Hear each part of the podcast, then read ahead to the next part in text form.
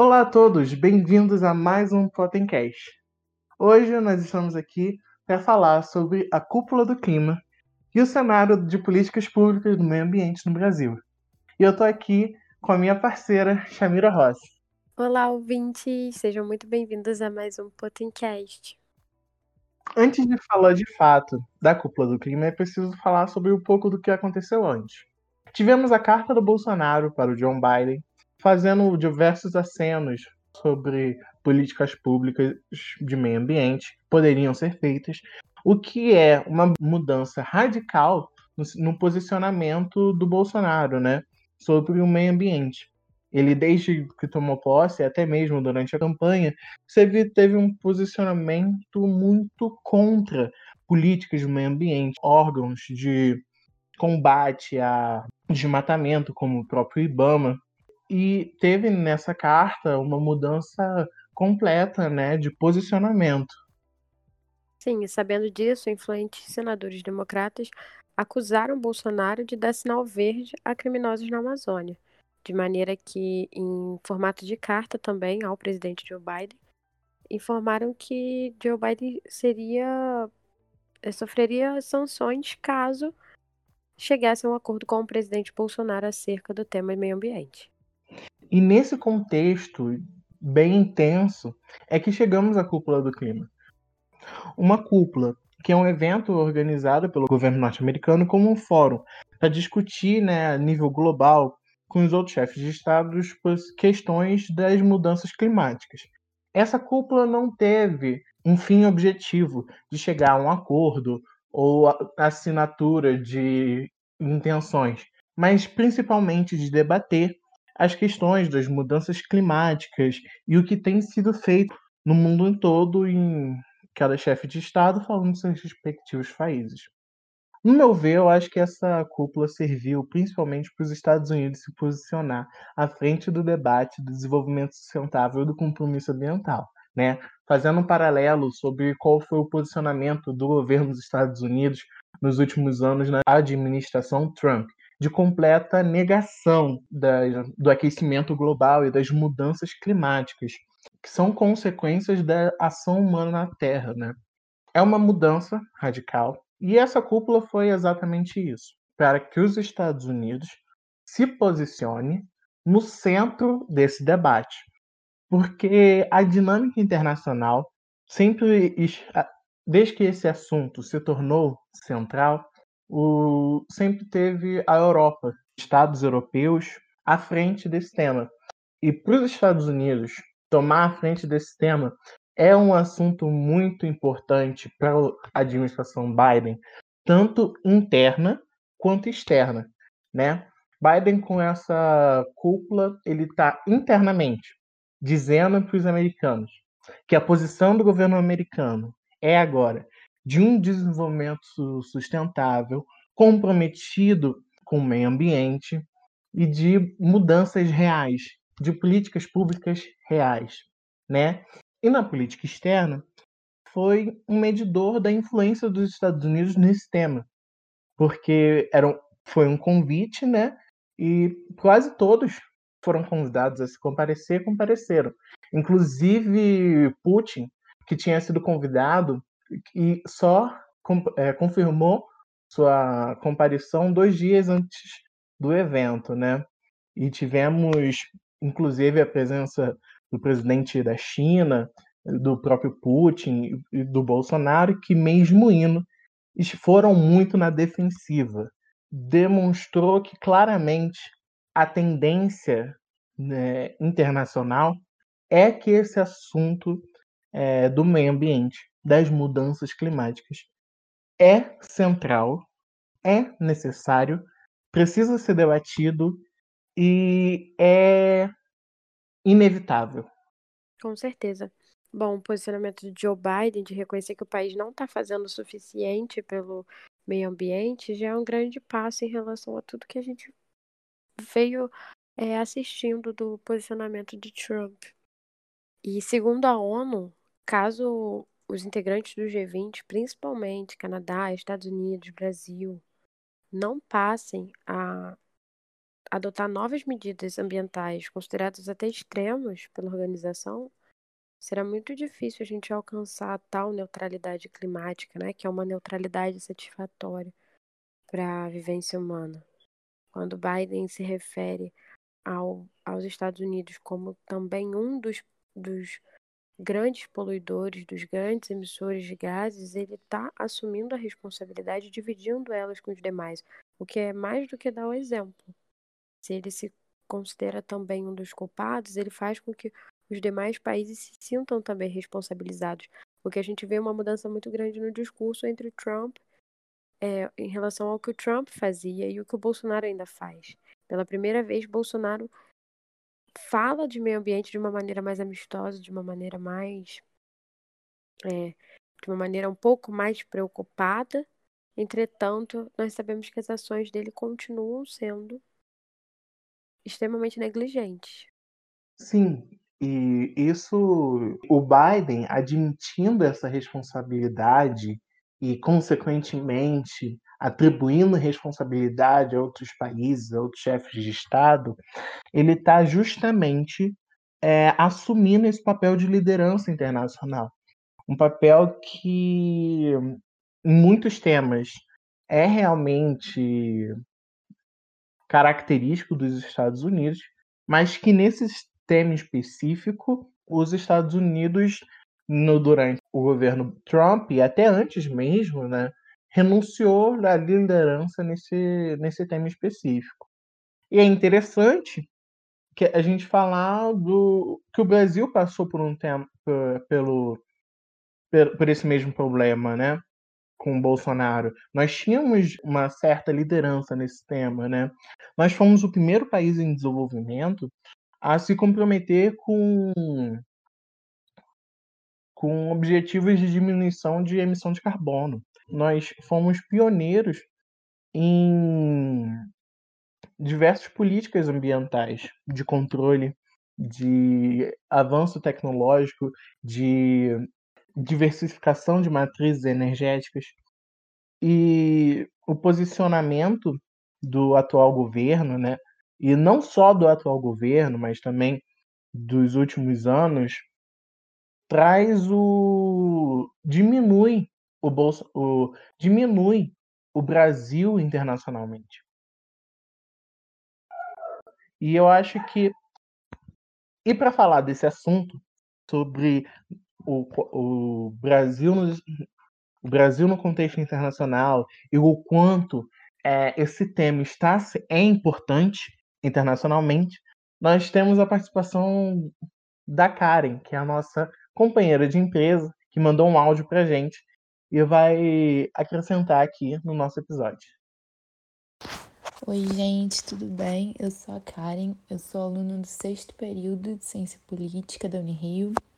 Eu faço parte da Potente, é, eu sou da diretoria de administrativo financeiro da empresa e hoje eu estou aqui para falar um pouquinho dessa questão do meio ambiente no governo Bolsonaro, né? Essa questão tão polêmica é, enfim, a primeira coisa que eu queria trazer aqui é mencionar um trabalho que eu fiz no período passado, um artigo que eu fiz em PEB, é assim que a gente chama na faculdade, que é Política Externa Brasileira, o nome da disciplina. É, e foi extremamente interessante fazer esse trabalho, porque é, eu pesquisei bastante sobre o governo Bolsonaro, sobre políticas internacionais do governo Bolsonaro que implicam diretamente na nossa política doméstica. E aí, o meu ponto principal desse trabalho foi a questão do comércio internacional.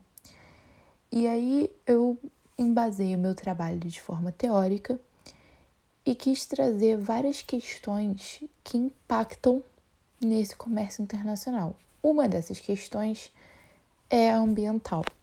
É importante, então, a gente discutir né, todas as repercussões domésticas e internacionais é, dessa política de precarização né, das políticas públicas de meio ambiente no governo Bolsonaro, como isso afeta o comércio internacional, afeta a relação com outros países é, e afeta o Brasil de diversas formas, né? Um episódio que eu acho marcante, é, eu acho realmente muito importante ser mencionado, foi um episódio que aconteceu em 2019. É, em junho de 2019, houve o anúncio de um acordo comercial que seria estabelecido entre o Mercosul e a União Europeia. É, naquele momento, era, era uma questão assim de muito destaque para o governo brasileiro, né? Seria uma conquista de muito peso, uma conquista muito importante. E esse acordo ele, ele ia ser responsável por quebrar diferentes tarifas e barreiras comerciais entre esses dois blocos. Então, o Mercosul teria uma relação mais próxima com a União Europeia, uma relação comercial. E aí, o, o, esse acordo que ia ser estabelecido, ele precisaria ser ratificado pelo Parlamento Europeu e pelo legislativo dos países do Mercosul. Aí que entrou toda a problemática, por quê?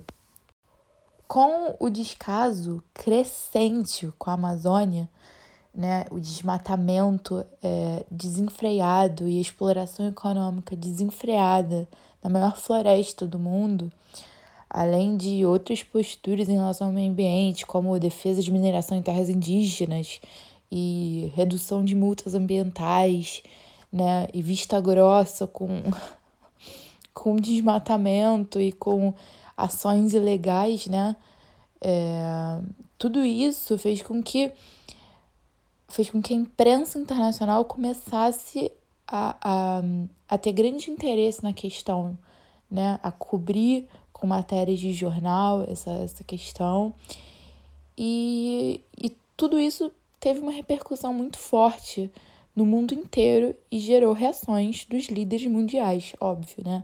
Dos líderes políticos mundiais, que começaram a demonstrar uma grande preocupação com a situação que o Brasil estava enfrentando. Aí, em junho de 2019, o parlamento holandês aprovou uma moção contra o acordo comercial Mercosul-União Europeia. Por que, que eles fizeram isso? É, a motivação principal estava relacionada a questões do desmatamento da floresta amazônica. Isso foi o principal. E aí o partido que propôs a moção alegou algumas coisas. Primeiro, que não existem acordos no tratado, não existiam acordos no tratado que iriam proteger a Amazônia ou que iriam evitar o desmatamento legal. Ponto 1. Um. Ponto 2. Os padrões agrícolas do Mercosul são inferiores aos padrões agrícolas europeus. E aí o bloco europeu não teria como cumprir esses padrões. É, o tratado ele poderia representar uma maior concorrência pouco justa para os agricultores europeus. Ou seja, a postura do presidente em relação ao desmatamento teve impacto no contexto internacional impediu um grande acordo comercial que seria muito benéfico para o Brasil. E aí, é, dando sequência a esses fatos, outra questão que corroborou muito, né, para esse desgaste da visão do Brasil é, com relação ao meio ambiente foi que em agosto de 2019 aumentou muito o número de incêndios florestais no Brasil. Isso chamou mais atenção ainda, atraiu olhares do mundo todo. É, diante dessa situação toda, Bolsonaro agiu com completo descaso, menosprezou os acontecimentos. É, depois disso, a questão da proteção à Amazônia foi discutido, foi um assunto discutido na cúpula do G7 que aconteceu em Paris, né? Então, essa questão das queimadas e toda essa problemática ambientalista no Brasil se tornaram realmente uma grande questão e um grande problema internacional. O Brasil começou a ser extremamente pressionado pelos líderes mundiais em relação a esse descaso com a Amazônia e hum, o Bolsonaro na cúpula do clima, né? Ele, ele foi extremamente pressionado e a imagem do Brasil está completamente desgastada, danificada né, pelo aumento do desmatamento na Amazônia nesses últimos anos do governo Bolsonaro. Então, na cúpula do clima, como ele estava sob pressão, Bolsonaro prometeu aos líderes mundiais que iria fortalecer os órgãos ambientais do país e duplicar os recursos é, destinados a ações de fiscalização. Na cúpula do clima, então, né, muito pressionado, o Bolsonaro ele fez algumas promessas, é, como, por exemplo, acabar com o desmatamento legal no Brasil até 2030. É, ele falou também em fortalecer órgãos ambientais, né, duplicando recursos que são destinados a essas ações de fiscalização desses órgãos. É, mas eu particularmente vejo essa questão como desesperadora, para falar o mínimo, porque, como eu demonstrei, né, essa política é, de desmatamento, essa precarização das políticas públicas é, da área ambiental, elas vêm acontecendo desde o início do governo Bolsonaro, né? É, ele sempre ele sempre fez. Ele sempre teve falas nesse sentido, ele sempre menosprezou a questão ambiental, ele sempre incentivou é, o desmatamento. E além de incentivar, ele deixa que isso aconteça, né? Porque o governo Bolsonaro ele corta recursos dos órgãos de fiscalização, reduz multas, reduz punições por crimes ambientais né? Então a gente vê que, que é, um, é, um completo, é um completo desserviço, né? É um completo desgoverno. Então, ele pode estar sendo pressionado por forças internacionais, por líderes mundiais, mas isso não quer dizer que ele vai se comprometer seriamente com políticas que vão reverter de fato, né, essa realidade. Então, é muito preocupante o cenário que a gente vive é, não só ambiental, né? Todo o cenário do governo Bolsonaro é bastante preocupante.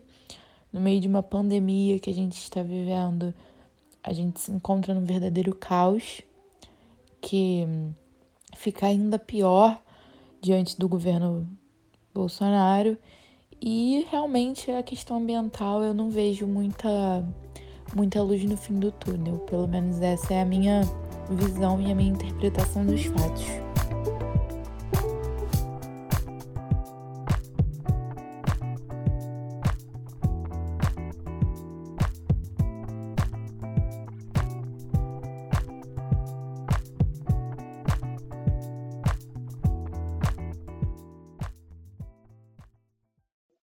Jair Bolsonaro foi o 21º chefe de Estado a falar. Situação um pouco inusitada, já que o Brasil sempre foi um país que esteve na, na centralidade dos debates de meio ambiente. É, inclusive, membros da comitiva brasileira reclamaram, falando que não ficou claro os não ficou claro os critérios para escolher a ordem da, das falas. E isso virou até notícia. Mas outras coisas chamaram mais atenção no discurso do presidente brasileiro. Bom, o Bolsonaro discursou e prometeu zerar as emissões até 2050. Além disso, ele prometeu que o desmatamento, assim como dito pela Karen, até 2030 terá significativo, significativa diminuição, a ponto de já entrar para um índice satisfatório. Bom, é, como analisar o, o discurso do Bolsonaro, enquanto a gente sabe que só no ano de 2020 o Brasil bateu o recorde de queimadas na, nas florestas, tanto do Cerrado quanto do, da Amazônia. Faz um comentário. Eu não sei como continuar. É, eu acho muito interessante a gente abordar esse discurso a partir de duas perspectivas. Enquanto chefe de Estado, o discurso do Bolsonaro pode ser entendido como razoável, como bom, porque ele falou dessas metas de diminuir o desmatamento, zerar, quase zerar o desmatamento até 2030, que são metas assinadas no Acordo de Paris.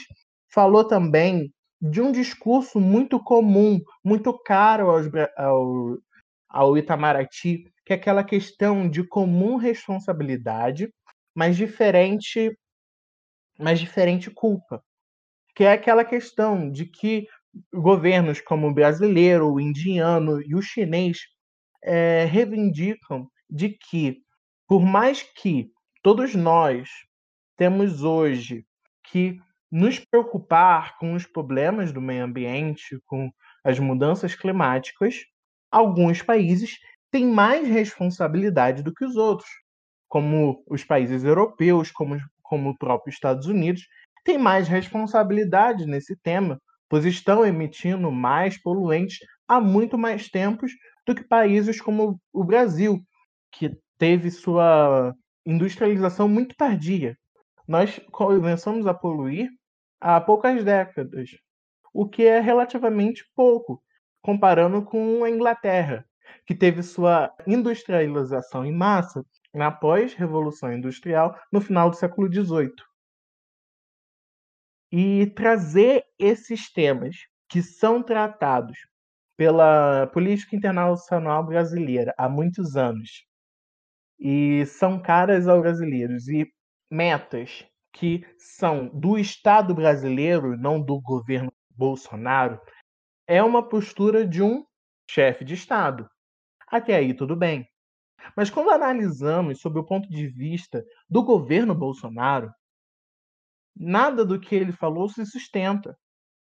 Primeiro, porque tudo que ele se vangloria na cúpula, ele se vangloria de tudo aquilo que ele não fez.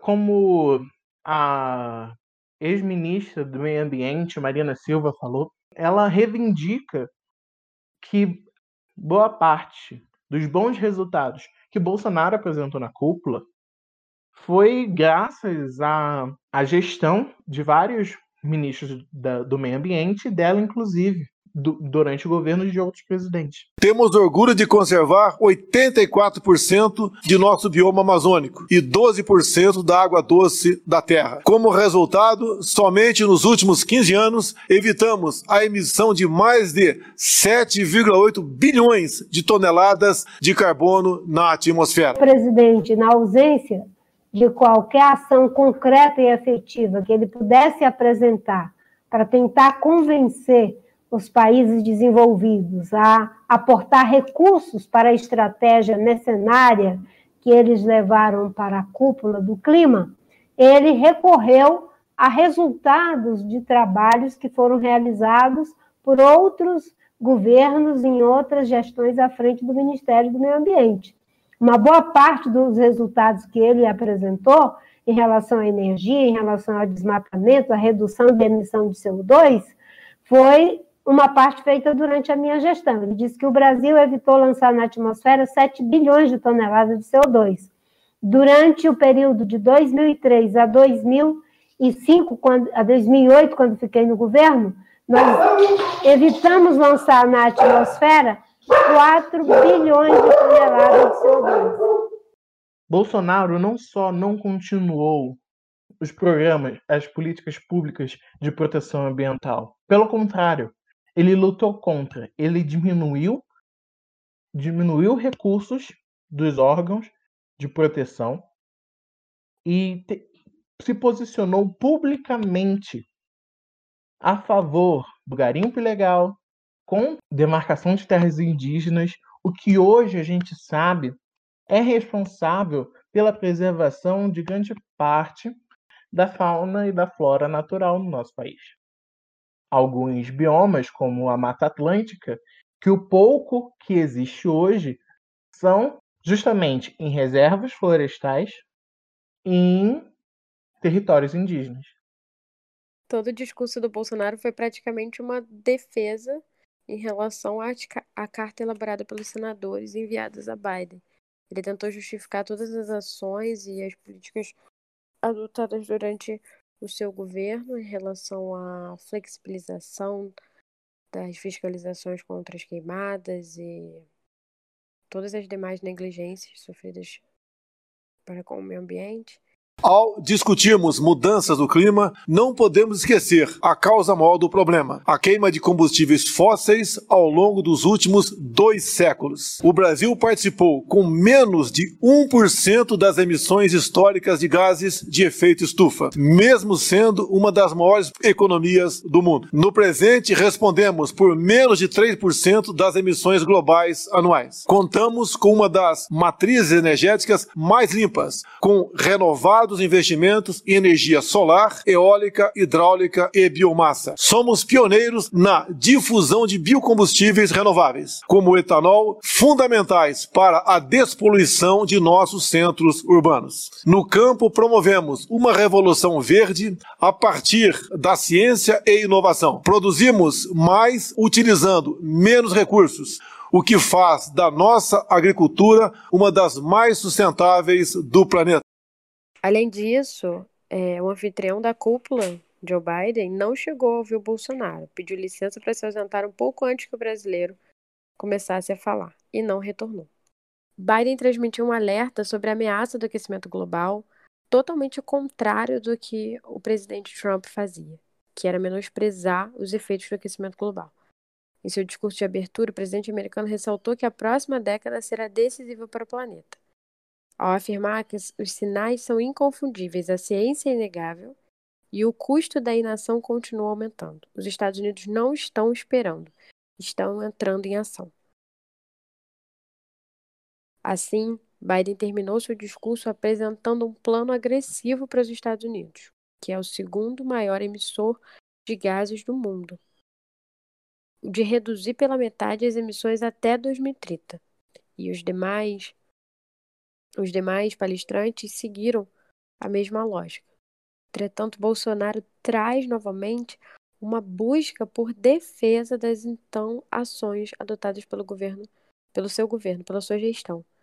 É, afirmar que o Brasil tem uma revolução verde, na qual o, o sistema agrícola, o sistema de agricultura se torna cada vez mais sustentável, em que as queimadas não são propositais e sim de, decorrência de um processo natural, um processo que seria é, involuntário e que o governo só teria a capacidade de controlá-lo e tentar apagar.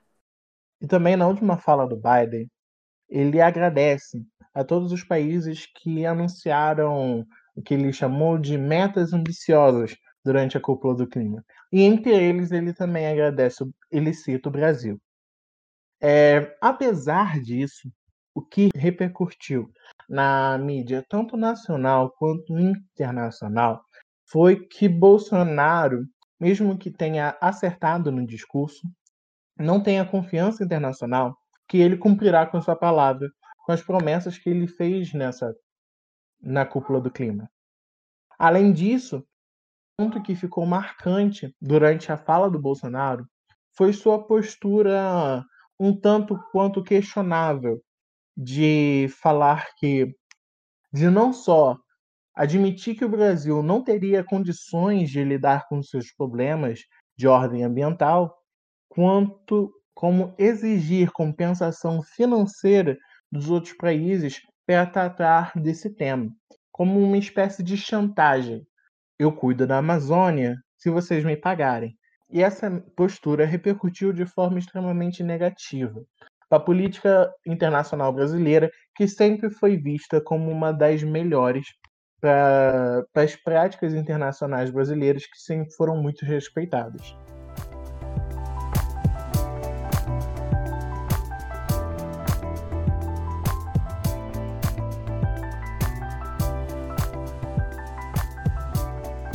Bom, é importante a gente lembrar que a reunião ministerial de 22 de abril do ano passado, em que Bolsonaro discutia com seus ministros quais seriam as estratégias adotadas dali para frente, isso já com a pandemia acontecendo, todo o caos nacional, o ministro Ricardo Salles fala sobre passar a boiada. Bom, essa reunião não só ficou conhecida pelo passar a boiada, mas ficou conhecida como é, por todo aquele debate, ter que envolver o STF em liberar ou não as gravações, mas o passar a boiada ficou deixou mais evidente qual é o tipo de política ambiental adotada pelo governo Bolsonaro. A política ambiental de prioridade ao empreendedorismo agrícola, né? A agricultura mecanizada e todo o processo monetário por trás dele. Ainda falando de Ricardo Salles, uma notícia que acompanhou os noticiários junto com a cúpula do clima foi aqui.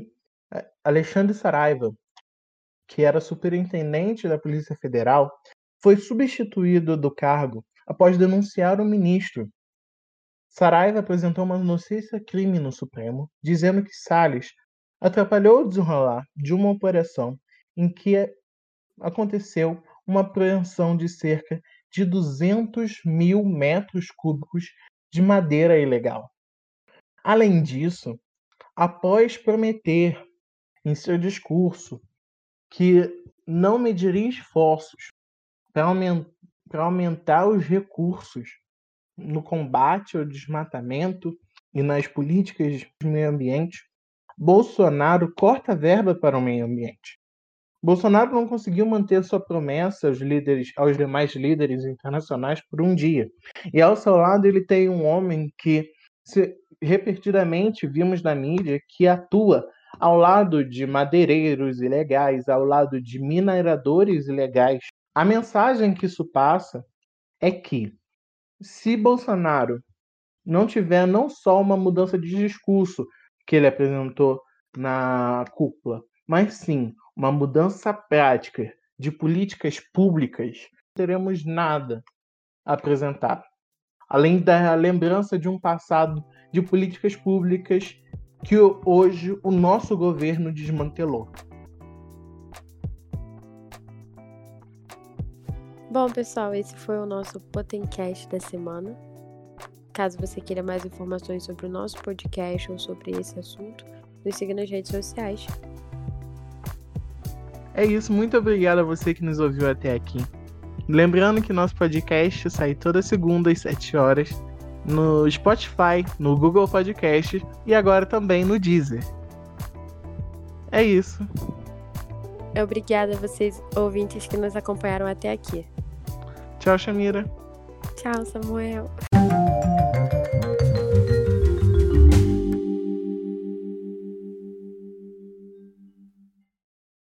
O Potencast é uma produção potente, assessoria e consultoria política.